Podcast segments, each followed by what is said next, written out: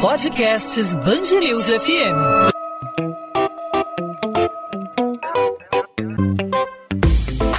Dois às 20, com Maurício Bastos e Luana Bernardes. Oferecimento Cultura Inglesa. Inglês com cursos ao vivo pela internet, que incentiva, desenvolve e move você.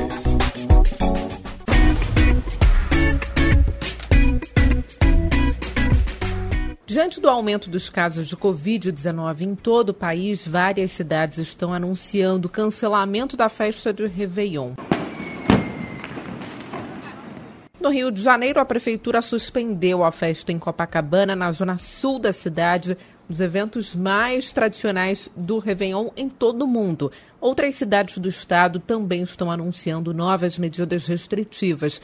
Não poderia ser diferente, né? Diante dos casos aumentando aí, a gente vê uma situação muito crítica, especialmente aqui no Brasil e no Rio de Janeiro. E diante desse cenário, muitas pessoas, portanto, devem passar a virada do ano em casa, com distanciamento social. Mas e os condomínios com áreas de uso comum? Quais são as regras e os cuidados que as pessoas devem ter nessa situação? Para falar sobre esse assunto, hoje eu converso com Roberto Bigler, advogado especialista em direito imobiliário da Associação Brasileira das Administradoras de Imóveis. Roberto, aqui na capital fluminense, a Prefeitura do Rio voltou a proibir o uso de espaços de uso comum no prédio, né?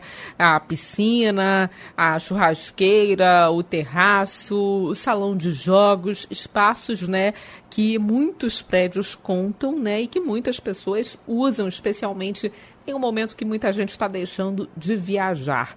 Em caso de desrespeito no Réveillon, com festa, com aglomeração principalmente, que os moradores devem fazer? Qual a medida que os moradores devem tomar? Recentemente foi editado o decreto da Prefeitura Municipal do Rio de Janeiro, número 48.279. Esse decreto, diferentemente de outras leis no âmbito estadual e federal, ele foi mais incisivo no que se refere à utilização de áreas coletivas, piscinas, saunas, etc. Ele proibiu sua utilização no âmbito da cidade do Rio de Janeiro. Logo, se algum condômino durante o Réveillon resolver utilizar essas áreas, fazer uma festa, ele poderá incorrer em penalidades constantes da convenção condominial e até mesmo, se for o caso, penalidades é, é, realizadas, né, impetradas pela própria prefeitura. E a gente também tem que lembrar que caso ocorra festividade nessas, nesses locais, nessas áreas coletivas, né, em desrespeito à norma, em desrespeito à convenção, por exemplo, né, o, o, aquela pessoa que se sentir vítima, até o síndico mesmo, pode buscar a polícia, porque existe a lei de contravenções penais que diz que qualquer pessoa que praticar barulhos excessivos ou de forma generalizada causar incômodo à paz e o sossego dos, das demais pessoas, ele pode incorrer em contravenção penal e ser penalizado para tal. E qual o papel do síndico nessa situação? Se, por exemplo, diante da denúncia da festa, né, o síndico não tomar uma providência? A gente sabe que 31 de dezembro é um dia muito corrido, né, e nem sempre há uma solução ali é, imediata, né? Bom, diante da denúncia de uma festividade, de uma festa nessas áreas coletivas, o síndico deve imediatamente é, entrar em contato com esse condômino que está praticando essa ilegalidade de realizar uma festividade em locais cujo decreto proibiu e pedir que cesse imediatamente.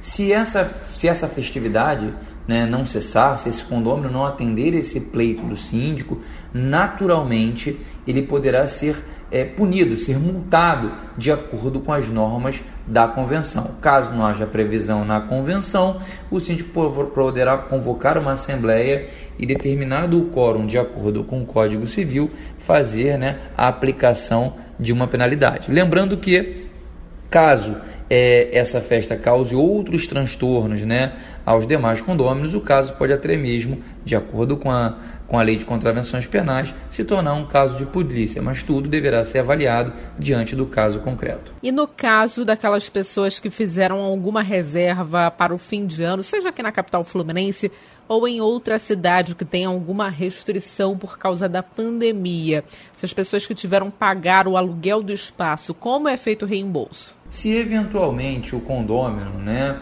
é, o morador, ele reservou a área, já fez o pagamento para a utilização dessa área, como é o caso, por exemplo, dos salões de festas, naturalmente o condomínio deve reembolsar é, essas quantias tão logo seja possível.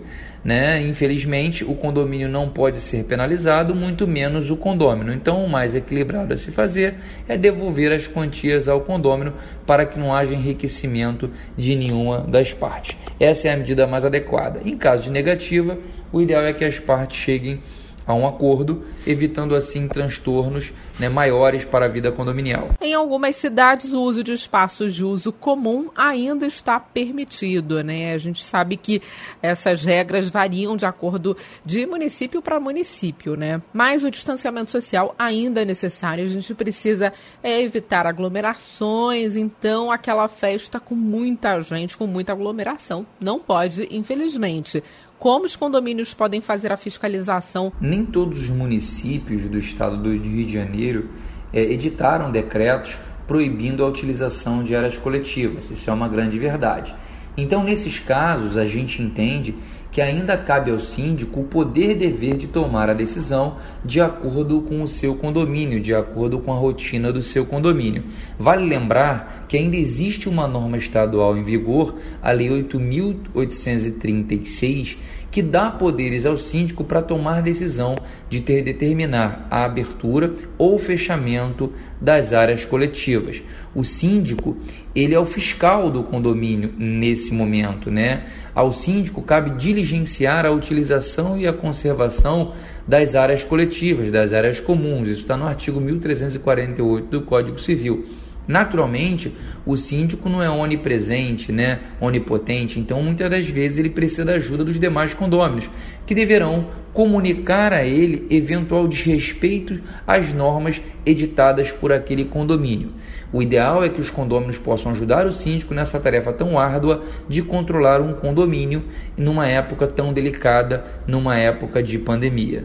Mas a gente sabe que, infelizmente, algumas pessoas vão desrespeitar essas regras, né? E teremos sim aglomerações no Réveillon, não só aqui na cidade do Rio de Janeiro, mas também em outras cidades. No caso de grandes aglomerações nos condomínios, o morador que deseja fazer uma denúncia deve procurar o síndico ou a polícia? Bom, é, se estiver ocorrendo uma grande aglomeração no condomínio, uma grande festa, por exemplo, o ideal é que procure primeiramente o síndico para que tente conscientizar esse morador ou até mesmo essas pessoas que deixem de fazer essa festividade, cessem com essa festividade, considerando o risco à saúde, não só daquelas pessoas que estão participando, como também de todos os demais condôminos negociar, conversar, chegar a um acordo sempre é a melhor solução.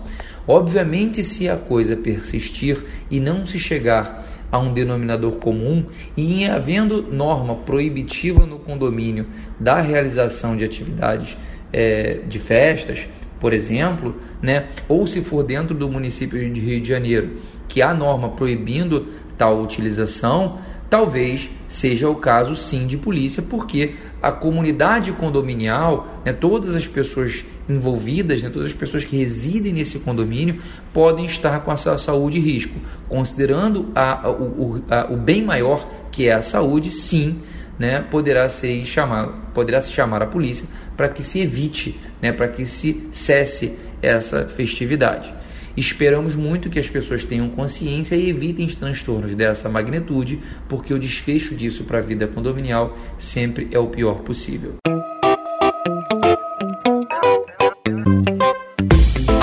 Dois às 20, com Maurício Bastos e Luana Bernardes.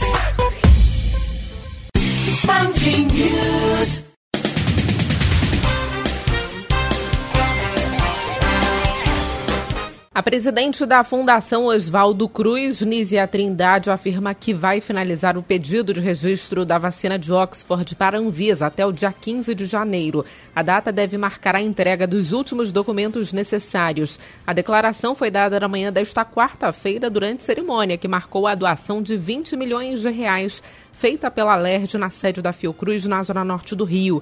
Nízia classificou a quarta-feira como um dia histórico, depois da aprovação no Reino Unido do imunizante produzido pela Universidade Inglesa e pela farmacêutica AstraZeneca. Nízia disse ainda que é cedo dizer se será possível pedir o uso emergencial, como aconteceu em território britânico uma vez que as doses ainda não chegaram ao Brasil. A previsão é a de que as primeiras estejam disponíveis em fevereiro, entre os dias 8 e 12, e de 15 a 19 de fevereiro devem ser entregues 1 milhão de doses. A partir da terceira semana, de 22 a 26 de fevereiro, a previsão é de 700 mil doses diárias da vacina, totalizando 3 milhões e meio por semana.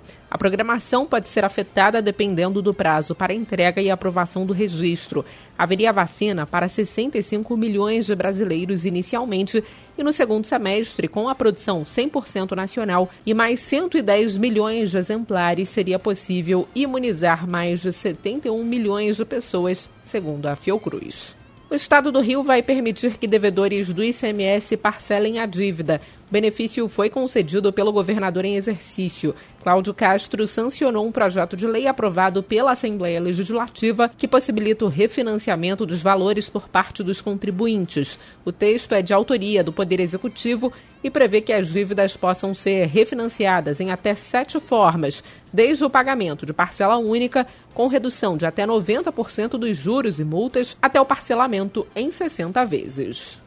O prefeito afastado do Rio, Marcelo Crivella, acompanhou presencialmente o velório da mãe no cemitério municipal de Simão Pereira, cidade localizada na zona da Mata Mineira. Elis Bezerra Crivella, de 85 anos, morreu em casa no bairro de Copacabana, na zona sul do Rio, no último domingo. A causa da morte não foi divulgada. Em prisão domiciliar há mais de uma semana, Crivella foi liberado pelo ministro e presidente do Superior Tribunal de Justiça, Humberto Martins, para acompanhar o sepultamento da mãe. O prefeito afastado é apontado pelo Ministério Público de ser líder de uma organização criminosa que desviou cerca de 50 milhões de reais. Familiares das crianças que desapareceram em Belfor Roxo, na Baixada Fluminense, lamentam o número de trotes feitos sobre o paradeiro dos meninos. Os primos Lucas Mateus, de 8 anos, e Alexandre da Silva, de 10, foram vistos pela última vez com um amigo, Fernando Henrique, de 11 anos, no último domingo. As falsas denúncias fizeram com que os parentes fossem desde o fim de semana a diversos locais onde os garotos teriam sido vistos. Nesta quarta-feira, familiares vão montar uma espécie de força-tarefa para averiguar novas informações recebidas por meio de telefonemas e pela internet sem queima de fogos e com uma série de medidas restritivas na orla do Rio de Janeiro para impedir aglomerações, hotéis de Copacabana têm queda histórica de reservas para a virada do ano. Segundo a Associação de Hotéis do Rio, a taxa de ocupação caiu de 63% para 38% em duas semanas. Em toda a cidade, a queda foi menor, de 58% para 53%. Na contramão, Barra da Tijuca, na Zona Oeste, viu as reservas aumentarem em 15 dias de 52% para 67%. No interior do estado também houve queda de reservas em hotéis. A taxa de ocupação variou de 81% para 69,5%. 2 às 20. Bom, podcast 2 às 20 vai ficando por aqui. Eu, Luana Bernardes, volto nesta quinta-feira com mais um episódio para você, ouvinte da Band News FM, na reta final de 2020. Eu, essa semana, sozinha por aqui, meu parceiro de bancada de podcast, Maurício Bastos, está curtindo as folgas merecidas nesse fim de ano e volta na semana que vem aqui no podcast 2 às 20. Mas, como prometido, eu volto nesta quinta-feira com mais um episódio para você, ouvinte da Band News FM. Até lá você pode entrar em contato comigo através da minha rede social, do meu Instagram, Bernardes Luana, Luana com dois N's.